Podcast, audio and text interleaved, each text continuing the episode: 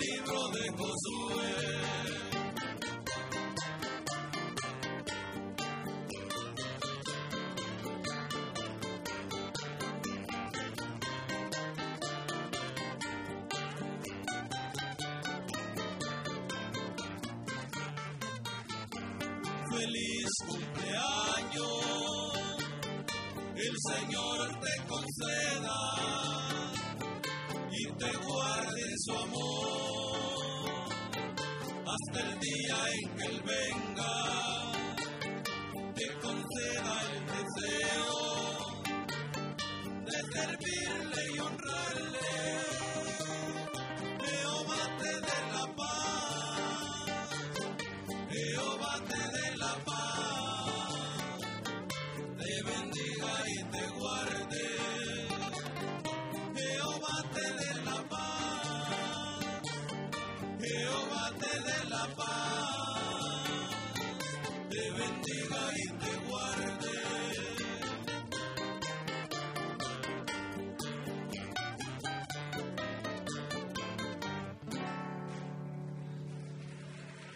Gloria a Dios. En el libro de Josué, capítulo 1, versículo 9 dice, mira que te mando que te esfuerces y seas valiente. No temas ni desmayes porque Jehová tu Dios estará contigo donde quiera que vayas. Es una bendición muy grande, mis amados hermanos, el poder compartir juntos con ustedes en esta preciosa mañana la alabanza y poder, hermanos, de una manera decirle a nuestro hermano pastor que lo amamos muchísimo. Para nosotros es una gran y ha sido una gran bendición y yo sé que para muchos lo seguirá siendo, bendito el Señor. Y hermano, yo sé que Dios bendecirá su vida y la de su familia. Gloria al Señor. Seguimos entonces.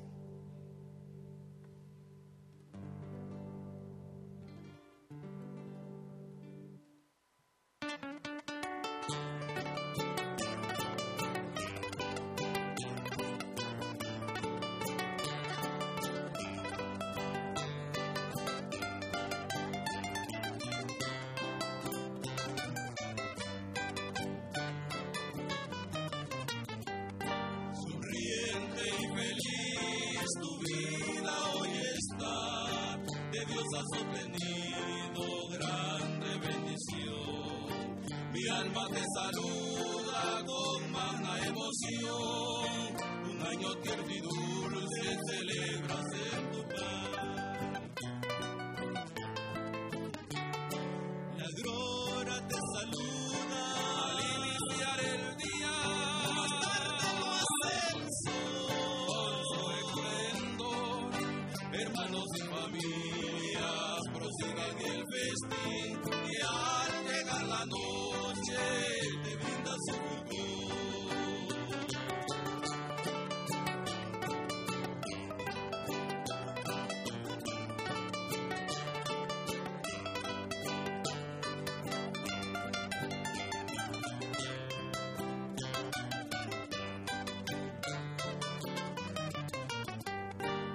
gracia el Padre acompañe tu existir. Honrale para siempre que Matías te dará. No olvides sus mandatos, siempre guarda su voz. de fiel hasta la muerte y él te coronará. La gloria te saluda.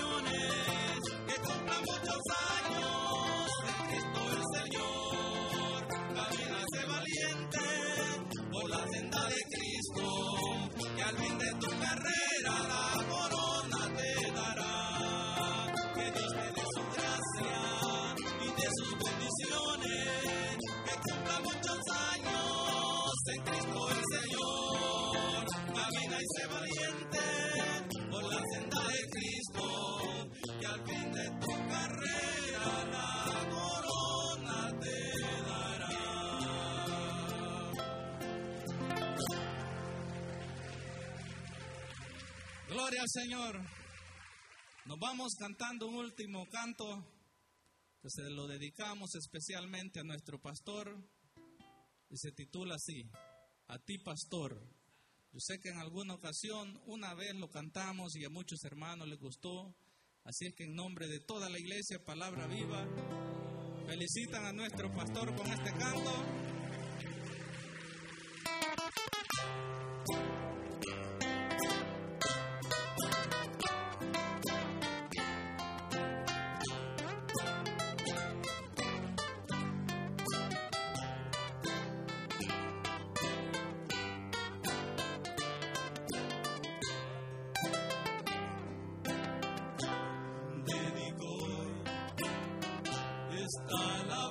con todo mi corazón.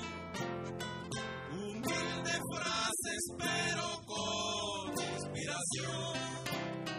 En este día las dedico a mi pastor, a ti pastor.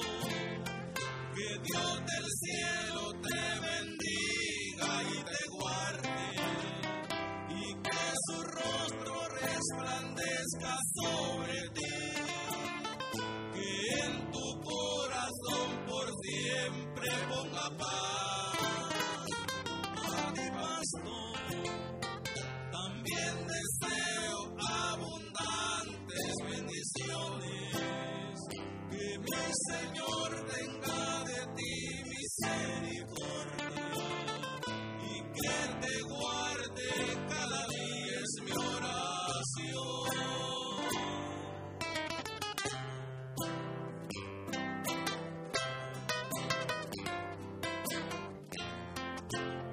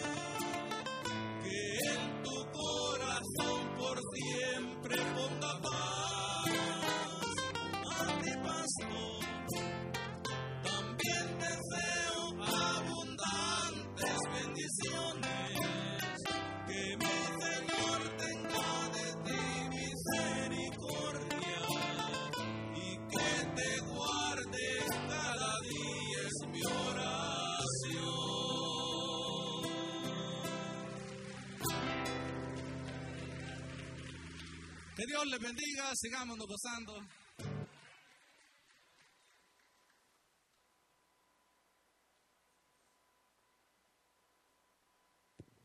Dios bendiga la vida de cada uno de los siervos, ¿verdad? El dúo Hexemaní son de casa, hermanos. Y nuestro pastor lo bendecimos, ¿verdad? Qué bonita alabanza, hermanos. De verdad que eso, eso sale de lo más profundo, hermano, para nuestro pastor. Yo creo que cada uno que estamos aquí lo bendecimos y le deseamos lo mejor en lo personal también, hermanos. Ha sido de mucha bendición a mi familia, a mí, hermanos, para todos. Así que eh, vamos a, recoger las ofrendas también, hermanos, ya que también hay que darle tiempo a la palabra, porque estamos ansiosos, ¿verdad?, de que Él nos pueda predicar en este día de su cumpleaños. Así que tienen los trabajos más difíciles, hermanos. Imagínense, su cumpleaños debería estar descansando, pero también, oiga bien, Dios le da un trabajo, yo creo que los más difíciles. Amén. Así que lo bendecimos. Vamos a recoger las ofrendas, hermanos. Voy a rogarle a mis hermanos que, verdad, que levanten sus sobrecitos. Allí está, vamos a recoger los diezmos del Señor. Así que prepárese en esta mañana y dígale al Señor, multiplica las ofrendas. Vamos a rogarle a mis hermanos músicos también. Vamos a, a orar al Señor. Levante ese clamor especial para que Dios pueda abrir puertas donde quizás están cerradas. Padre nuestro, que estás en los cielos, te damos gracias por este momento muy especial. Queremos darte gracias, Señor, de una manera especial a cada uno de tus hijos, a tu pueblo, los amigos que están en este lugar, usted los pueda bendecir, Señor, pueda poner el sentir también como en el hacer en cada corazón. Señor, que las ofrendas, que los diezmos que tu pueblo va a depositar en esta mañana sean multiplicados, como dice tu palabra, al ciento por uno. Te damos gracias y que las arcas de esta iglesia, Señor, se puedan tener en el nombre de Jesús. Padre, queremos darte gracias por cada trabajo, Señor, por cada empleo. Bendice las finanzas, Señor, multiplícalas en el nombre de Jesús. Te damos gracias por el alimento, Señor, que nunca falte en nuestras casas. Te damos las gracias desde ahora y para siempre. Amén, Señor, y amén. ¿Cuántos van a recoger en esta mañana? Solo dos, ¿verdad? Yo sé que estamos, hermanos, conforme a la fe que tenemos, así que prepárese que usted, si da con fe, usted también va a recoger de parte del Señor. ¿Cuántos van a recoger de parte del Señor? Dicen amén la iglesia. Aleluya.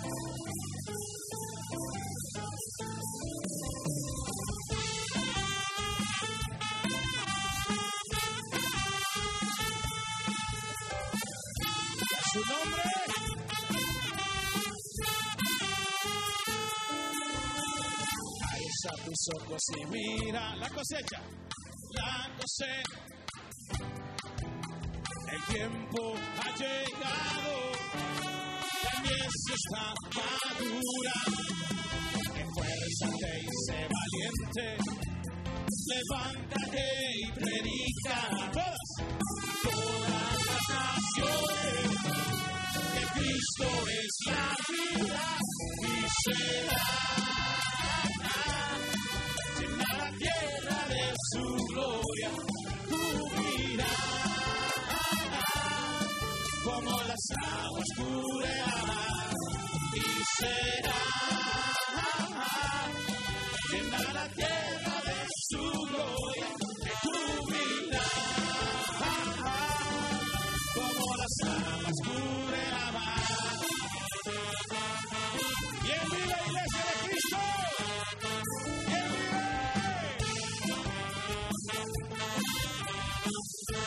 hombre, no póngase de pie. Alza tus ojos y mira la cosecha. La cosecha El tiempo La mies está madura. Fuerte, esfuérzate y sé valiente. Levántate, levántate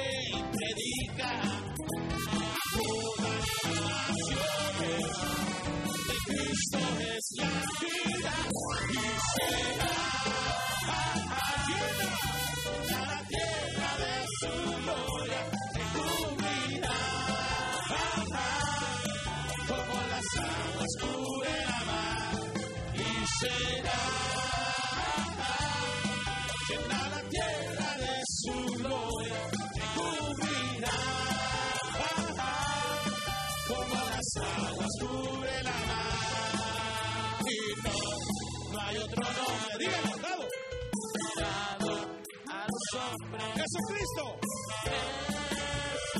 ¿Quién es Él? Fuerte, y no. No, no hay. Dado los hombres. Jesucristo. Es Él. Es el Señor y será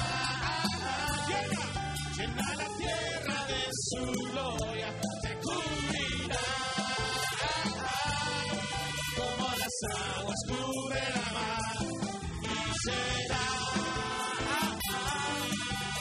la tierra de su gloria, te cubrirá como las aguas cubren la mar.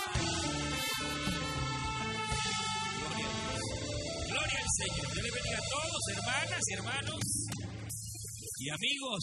Si están por primera vez, bienvenidos a la casa del Señor.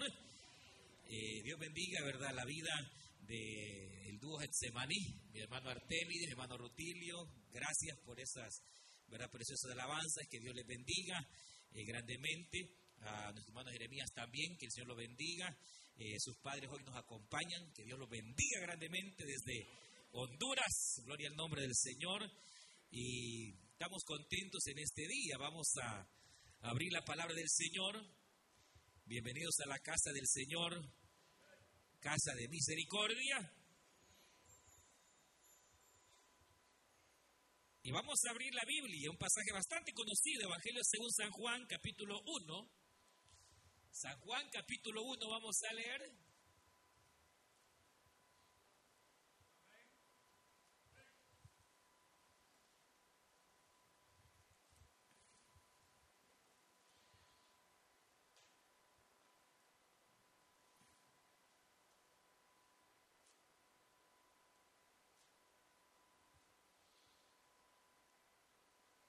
Vamos a leer capítulo primero, San Juan capítulo 1.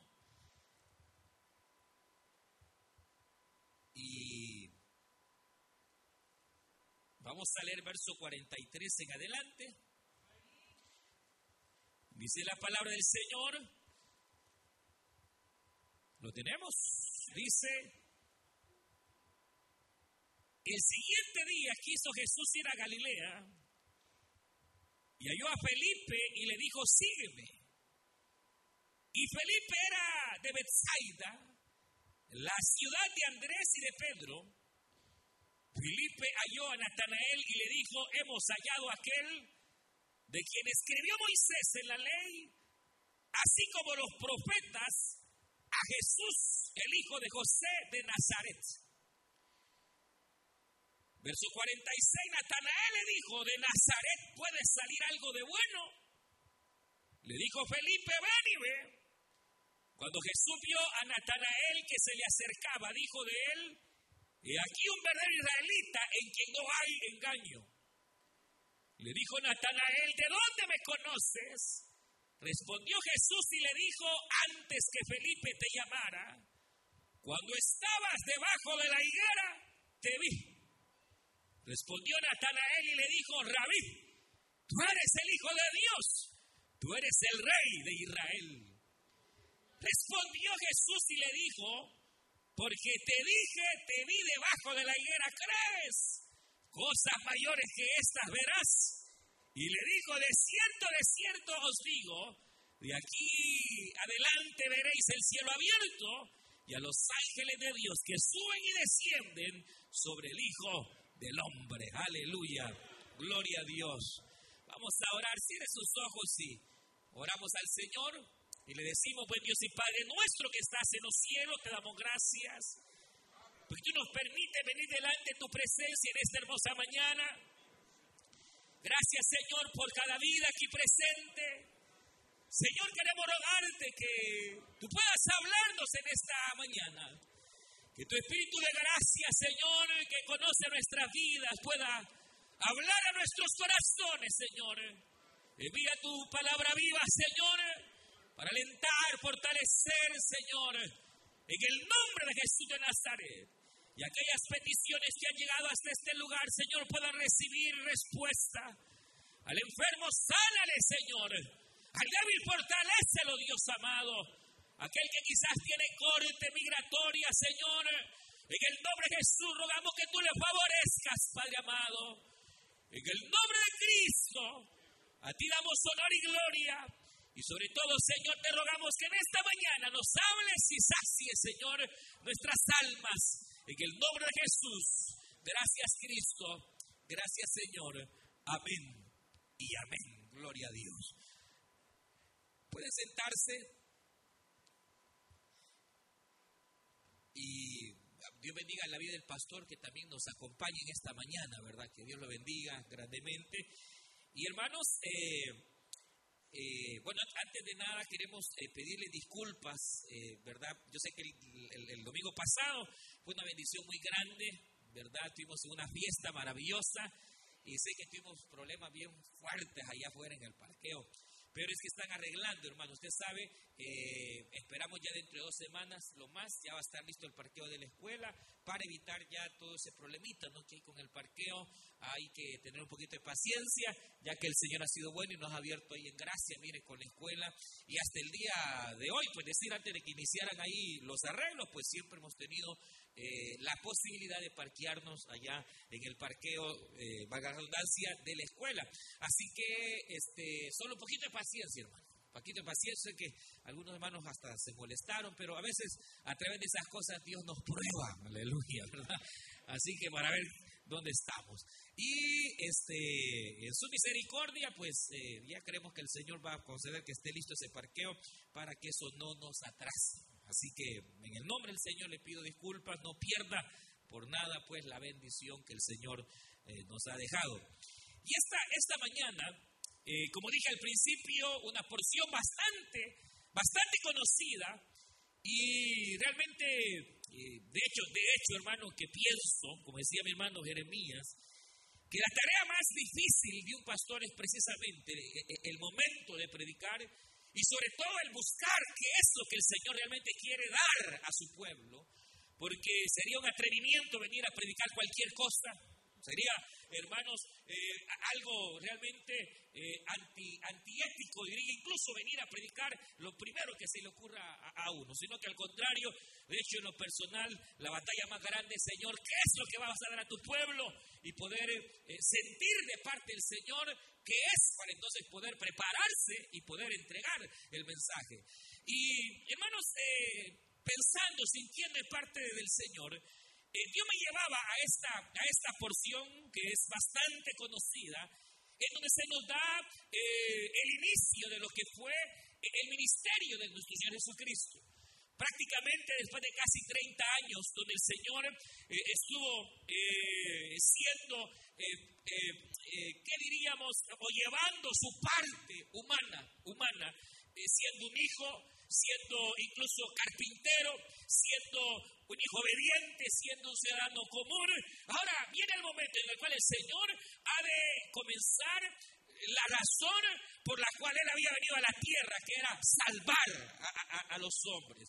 Al iniciar el Señor su ministerio y el apóstol Juan, quien escribe este evangelio, prácticamente eh, nos inicia el llamamiento que el Señor hizo a los discípulos que después siguieron al Señor y que se convirtieron en los apóstoles del Cordero. Es aquí donde eh, me llama la atención y el Señor ponía en mi corazón cuando eh, varios de los discípulos que en ese momento eran discípulos del apóstol de, Juan el Bautista, vienen y comienzan a dejar a Juan el Bautista para comenzar a seguir al Señor, porque Juan el Bautista, eh, quien había venido a abrir el camino, la senda para que el Señor Jesucristo entrara eh, en, su ministerio, eh, había sido bastante claro al enseñar que su ministerio era temporal y que después de él, obviamente, vendría el Cristo, el verdadero, que él no era el Cristo, que solo era una voz que clamaba en el desierto, pero que detrás de él vendría realmente el Mesías, el Cristo, el Salvador. Y había dado señales incluso a sus discípulos de quién era este Mesías, de quién sería el, el Salvador. Y una de esas señales era que sobre aquel que viniese el Espíritu Santo en forma de paloma al ser bautizado, este sería el Cordero de Dios que quite el pecado del mundo. Y efectivamente, la Biblia señala cuando Cristo va, hermanos, a ser bautizado, la Biblia señala que Juan el Bautista eh, casi que, se niega, pero usted sabe, viene y bautiza al Señor y dice que el cielo se abre y que al, abrirse el cielo, el Espíritu Santo descendió en forma de paloma sobre el Señor y el Juan el Bautista directamente dice ahí el Cordero de Dios. Entonces, eh, eh, los discípulos de Juan empezaron a ver y poner su mirada en el Señor, por lo menos Pedro y por lo menos Andrés sobre todo, eh, inmediatamente dejan a Juan el Bautista y se van detrás de Cristo y viene Andrés, llama a su hermano Pedro diciéndole, este si es el Cristo, a este es el que nosotros esperamos. Y dice la Biblia que también por ahí aparece eh, Felipe, quien era del mismo lugar de Andrés y de Pedro. Y Felipe, al, ver y, darse cuenta que Jesús era el Mesías, va y llama a Natanael, donde se centra la lección. Natanael, hermano, dice la escritura que eh, es encontrado por Felipe. Felipe le dice a Natanael, Natanael, hemos hallado al Mesías, es el hijo de José de Nazaret. Y Natanael dice estas palabras, ¿verdad? Conocidísimas, ¿qué será que de Nazaret saldrá algo bueno? Y entonces él le dice, Felipe, solo anda y ve y date cuenta por ti mismo. Y entonces Natanael va delante de Cristo y el Señor cuando lo ve le dice, he aquí un verdadero israelita en quien no hay engaño. Entonces, eh, él dice, ¿de dónde me conoces? Así, un poquito humilde el hombre, ¿verdad? Eh, ¿De dónde me conoces? Le dice. Y el Señor dice estas palabras, que es la que me llama la atención hoy. Le dice, cuando estaba sentado debajo de la higuera, yo te vi. Y eso es lo que me llama la atención, hermano, porque parecería ser así nomás, ¿verdad? Bueno, el hombre estaba cansado, se sentó debajo de la higuera, pero no, no, no, no, no, es así nomás. No es así nomás, que eh, por cuando el Señor le dice, cuando te, cuando te sentaste debajo de la higuera, ahí fue cuando yo te vi. Decir, que no fue un momento cualquiera que se sentó a comer un par de tortillas con queso. No, no, no, no, no fue. Hermano, no, algo pasó ahí. Algo había ahí en su mente, en su corazón, que había marcado su vida cuando estaba sentado debajo de la higuera, que precisamente es lo que marcó. ¿Por qué no dijo el Señor, no, yo te vi desde que saliste de tu casa, o yo te vi cuando estaba dormido? No, no, no, te vi cuando estaba debajo de la higuera sentado. Y es que, hermano, esto es, esto es obviamente algo que, aunque la Biblia no nos relata, obviamente algo había en el corazón de Natanael, algo había en su vida que lo llevó a sentarse debajo de la higuera. Y cuando uno ve este cuadro, uno ve que es un cuadro eh, casi en alguna manera que se repitió en algunas circunstancias. Hubo otro que se sentó debajo de una higuera y no era tanto una higuera, un enebro. ¿Se acuerdan? Elías. Elías llegó y un día se sentó debajo del enebro. Pero no era cualquier sentada, era, hermanos, un Elías que estaba frustrado y cansado de la vida. Era un Elías que le estaba diciendo al Señor, ¿para qué quiero la vida? ¿Acaso soy mejor que mis padres? Mátame, Señor. ¿Se imagina, hermano, qué, tremendo? No, parecería que no encaja el gran siervo de Dios, el gran hombre de Dios que hacía descender fuego del cielo, que hizo reconciliarse a todo el pueblo con Dios. Ahora está frustrado, ahora está queriendo queriendo dejar la reunión familiar, ahora está queriendo dejar el sector, ahora está queriendo dejar los privilegios, ahora está queriendo dejarlo todo porque no aguanta los problemas de la vida. Mire, hermano, cuando Natanael viene y dice estas palabras, ¿qué? ¿Será que de Nazaret vendrá algo bueno? No son las palabras de alguien que está eh, eh, eh, realmente en un estado de ánimo, ¿qué? Con ganas de cantar y de alabar. No, cuando Natanael expresa que de Nazaret vendrá algo bueno, se notan palabras de alguien que probablemente en este momento de su vida se encuentra frustrado, se encuentra cansado de esperar algo que nunca llegó. Y es que algo que había en esta serie de personas, estos personas, Felipe, Andrés, es que ellos esperaban la venida del Mesías, mas no aparecía. Habían esperado que el Mesías, hermano, llegase, pero no llegaba. Mire, mire, no hay quizás de hecho situación que malo pueda frustrar a uno que cuando uno esté esperando algo y no llega. Cuando uno está esperando una respuesta y no llega, esperando que Dios haga algo y no interviene, esperando que Dios traiga la sanidad y más enfermo, esperando que Dios componga al marido y más ruin, esperando que Dios hermano haga esto y lo otro y parecería que Dios no hace. Esto parecería ser el estado exclusivamente de Natanael, un hombre que se ha cansado de esperar al Mesías, que cuando llegan y le dicen, allá está, ¿qué va a estar? peor si es de Nazaret. Lo hemos esperado tanto tiempo que ya es mejor sentarnos. Parecería muy similar al estado de algunos de la iglesia que se ha dicho que el Señor viene y que el Mesías va a venir y nunca viene y tanto que se ha hablado de que viene y parece que ya se tardó, que es mejor sentarnos debajo de la higuera, echarnos de hombro a esperar qué pasa. Pues no, si el Señor prometió que viene es porque tarde o temprano vendrá y no tardará. Aquel que ha prometido venir volverá no hay nada más frustrante que esperar. Larga la espera del que espera, decía aquella canción. Y es peor cuando ni se sabe que se está esperando. Pero, hermano, la vida de este personaje parecería estar no en un estado eh, eh, eh, óptimo, no en un estado de ánimo, sino al contrario, parecería estar en un estado de desaliento, de desánimo. Porque, ¿por qué razón, hermana, hermano, se sienta uno? ¿Por qué razones se sienta uno? Primero, cansancio. Uno se sienta porque se cansó.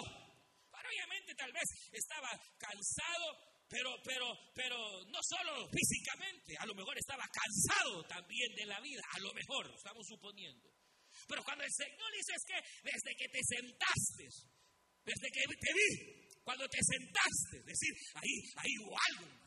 A lo mejor, a lo mejor pensemos en que estaba cansado físicamente o cansado emocionalmente. ¿Cuántos hay que no nos cansamos? Todos nos cansamos, hermano. Se cansa uno aún de la vida, de la vida, de las luchas cristianas, cansan, hermano, las batallas cansan. Llega un momentito y uno dice, ya, ya no. Se cansa la mujer de estar lidiando con el marido, el marido lidiando con la mujer, cansan los hijos. ¿O no se cansan ustedes? Se cansan, cansan los hijos. Los padres cansan. Sí. Por eso dice la Biblia, padres, no exasperéis a vuestros hijos.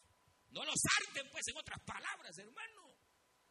No los canse. Pero, pero un hijo puede llegar a sentirse exasperado por su padre, cansa. La, misma obra del Señor a veces cansa, la, misma bregar con los mismos problemas, bregar con esto, bregar con lo otro. Tarde o temprano uno puede llegar, hermanos, a cansarse, a frustrarse, o en el caso de Elías, sí, llegar incluso a deprimirse, porque usted sabe, Elías estaba deprimido. Elías ya no veía ni una. Elías, hermano, eh, eh, entra en una situación de soledad donde aquel que era su criado dice, déjame, déjame, porque nadie me puede entender. Esa- esas son síntomas de alguien que está en depresión, hermano. Que ya ni se levanta de la cama. Ya pues a la una de la tarde y todavía acostada. No tiene ánimos, no tiene la falta de ánimos a veces. Es depresión o puede ser cansancio, pero que hermano cuesta a veces levantarse y mucho más cuando es para la iglesia. Para el trabajo ahí va uno, pero, pero cuando se tratan de las cosas del Señor, a veces uno, uno, el cansancio abruma, la fatiga abruma. Hermano, parecería que en el caso de Natanael, probablemente el cansancio era lo que lo había llevado, obviamente, a sentarse, pero tal vez no era solo el cansancio, sino también eh, eh, la falta de una respuesta, hermanos, en su vida, pero algo lo lleva. ¿Qué pensamientos en él se cruzaron? Probablemente dijo, ya basta, hasta aquí llego, ya no vuelvo a ir a la iglesia, tal vez él dijo. Pero qué tremendo es, hermanos, que cuando uno observa este cuadro, uno puede entender que tenemos un Dios que nos ve y nos ve en aquellas circunstancias cuando más necesitamos. Eh, eh, eh, uno cree que Dios no ve las lágrimas, Dios sí ve nuestras lágrimas.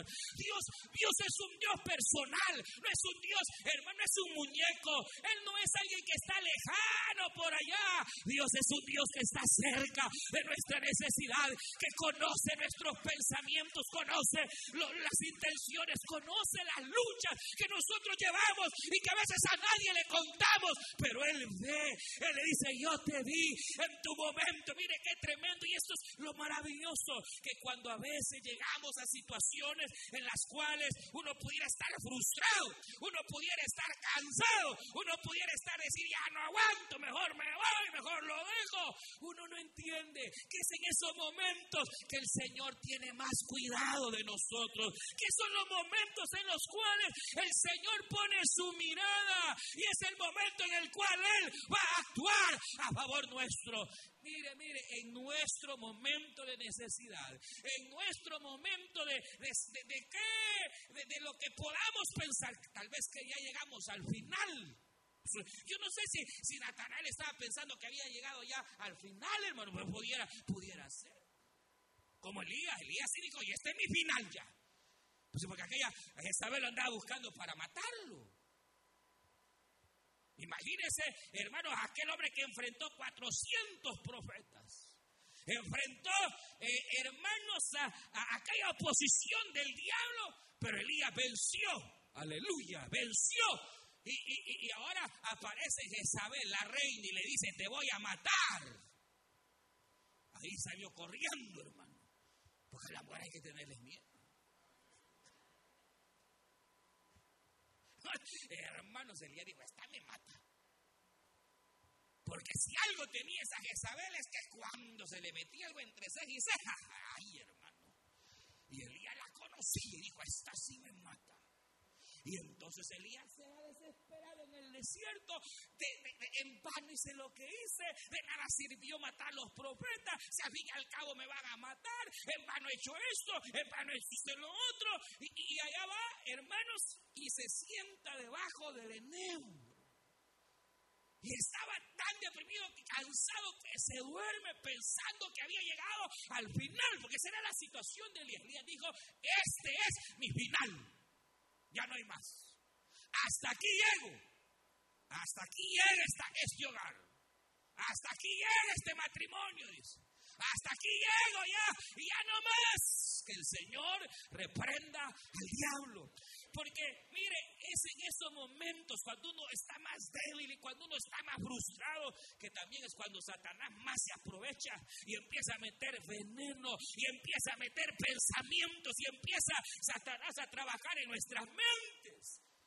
No crean que, Satanás va a venir a meterle eh, cizaña cuando usted está en adoración, en alabanza, cuando usted está fuerte. En Dios no. El diablo trabaja como el león. El león no quiere agarrar de sorpresa a uno. Es más, usted sabe que el león por lo general cuando anda rodeando, rodeando, rodeando, empieza a ver quién es el más débil, cuál es el más cansado. Y entonces cuando ve quién es el más débil y ve quién es el que está más cansado, ahí se centra. Y pega el rugido, la leona, y sale la gran manada. Pero el león ve al que se está quedando de último, al que ya va, a ese se va. Ese es el diablo y que el Señor lo reprenda. Pero así como es el diablo y, pone aún más opresión, así también es la misericordia del Señor, hermano. Que precisamente cuando uno cree, uno cree que ha llegado al final, dice qué cosa. Cuando a veces uno cree que ha llegado al final, realmente es el momento en el cual, en lugar del final, lo que va a pasar es que se va a cambiar la página.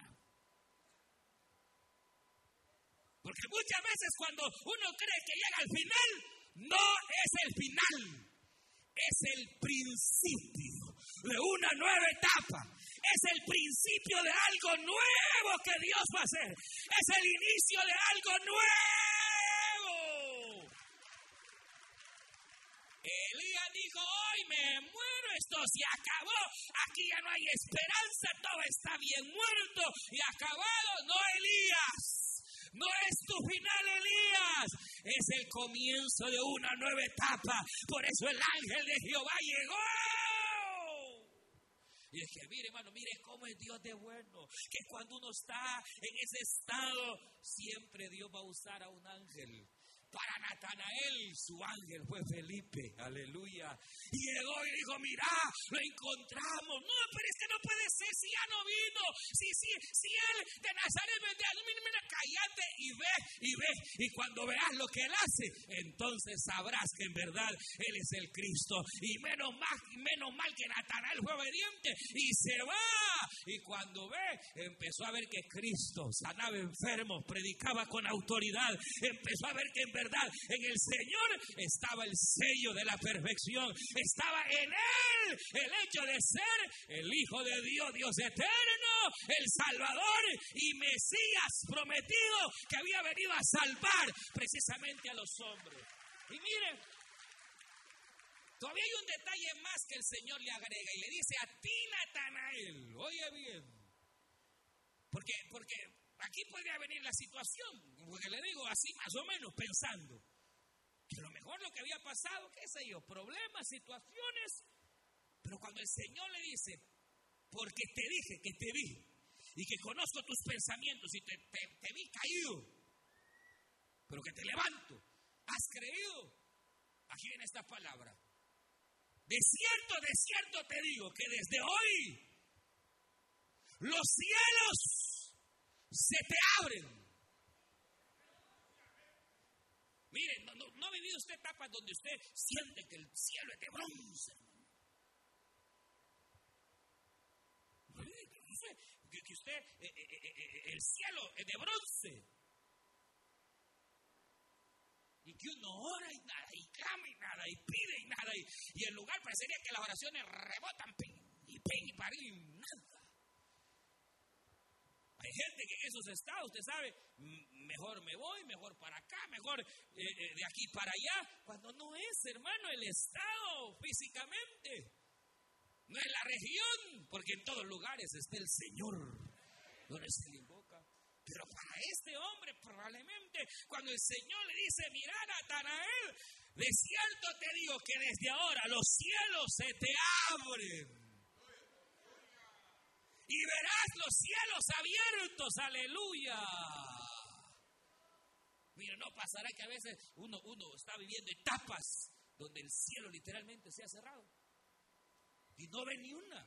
Si es bendición espiritual, nada.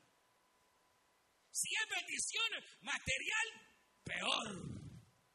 Si es bendición, eh, ¿qué diríamos, hermano? Eh, en salud, quebrados. Y uno busca, uno toca y parecería que no hay respuesta. Porque es cierto, a veces el Señor cierra los cielos. Lo ha hecho en muchas oportunidades. Los cielos se cerraron para Israel. Por diferentes circunstancias, hermanos, los cielos se cerraron.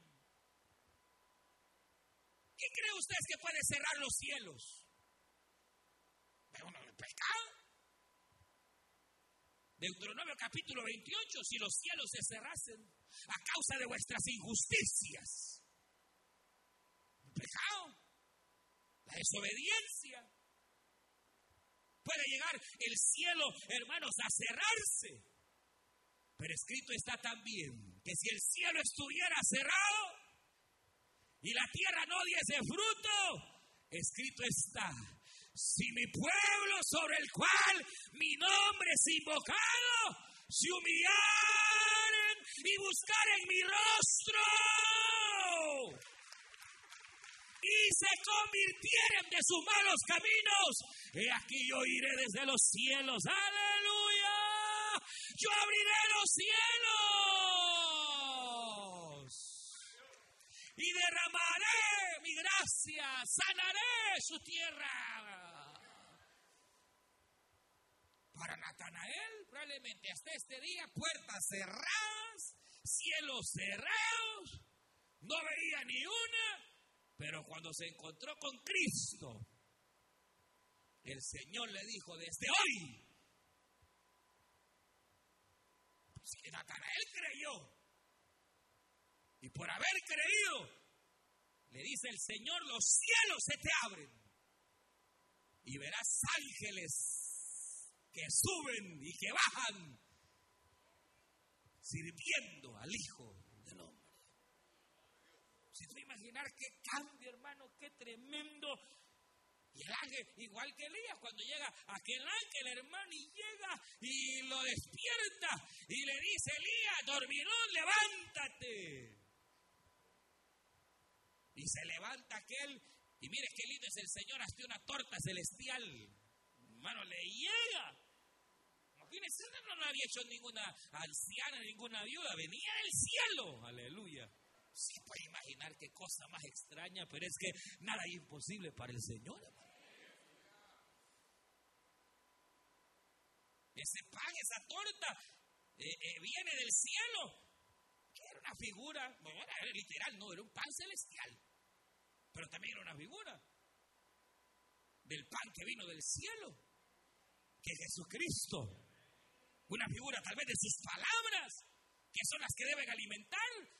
Tal vez lo que le estaba diciendo Elías, que se estaba alimentando de malas palabras y no de mis palabras, Elías. Pero le dice esto, esto es interesante, le dice el Señor Elías, levántate porque el largo camino te espera. No has terminado, Elías. Tu trabajo todavía no ha terminado. Todavía te falta. Y para él, que según él era el final, era el comienzo de su ministerio. Que después seguiría predicando a Cristo, bendito el nombre del Señor. Y desde ese día yo le apuesto, Natanael vio el cielo abierto, hermanos, en su vida. La pregunta sería, mire, eh, eh, uno se puede, hay otra, otra, recuerdo, usted recordará a una tal Débora que se sentaba debajo de las palmeras. Y dice que ella se sentaba, hermano, debajo de la palmera para juzgar a Israel, para servir. Y dice la, escritura que la gente llegaba para poder recibir de, esta mujer el juicio. Y ella venía y decretaba, y era, era alguien que Dios había puesto para ser jueza sobre toda la nación de Israel, hermano. Y dice que desde ahí venía ella y juzgaba a la nación, y de ahí el Señor mismo la levanta. Qué tremendo, hermano. Porque uno puede ver, ¿usted sabe qué significa la palmera? ¿Qué significa la palmera? ¿Qué simboliza la palmera? hombre, por la palmera, ¿qué simboliza? Pensemos, ¿qué simboliza la palmera? La Biblia lo dice. La Biblia lo dice. Al justo, exacto, al justo, porque la Biblia dice que el justo florecerá como la palmera, hermano. El justo florecerá como la palmera, dice la escritura. ¿Y por qué? Usted sabe, la palmera llega, llega a ser ese, ese, esa planta que puede florecer en cualquier parte. Y es más, antes de echar sus, sus ramas para afuera, echa sus raíces para adentro. Y entre más grande la palmera, sus raíces son más profundas.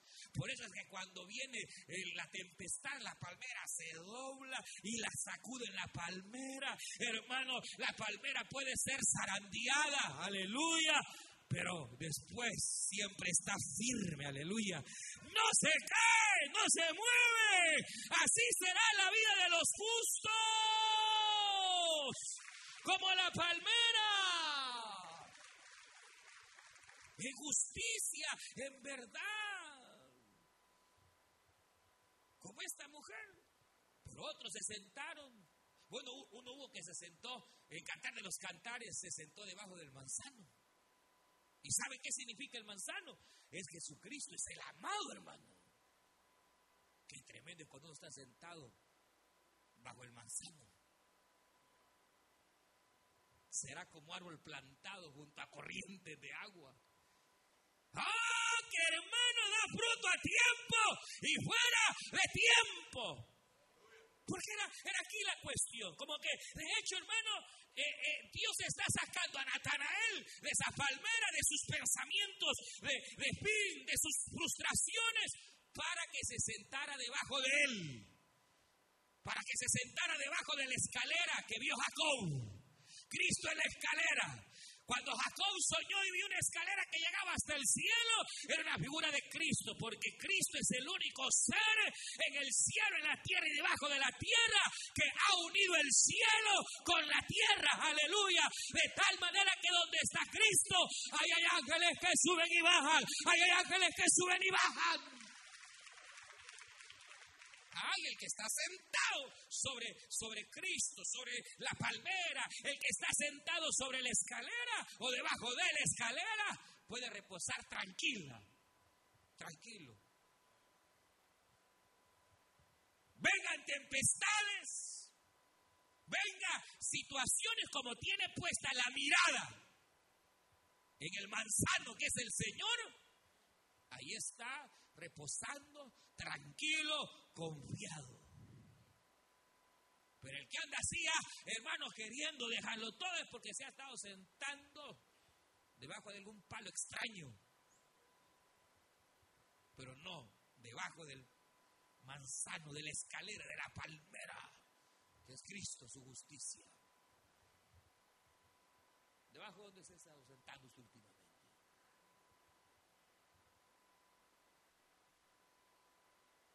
Aún, hermano, en estas situaciones, es que mire, Dios es misericordioso, hermano. En todo esto, al final, siempre Dios extiende su mano de misericordia. En esos momentos tan terribles que a veces uno vive y que cree que Dios lo ha abandonado, no, es cuando Dios más cerca está le dijo el Señor Natanael, no, mira, en tu momento más difícil, donde más frustrado has estado, donde crees que ya no hay salida, yo te vi. Y vi cuando te sentaste decepcionado en la vida debajo de la palmera.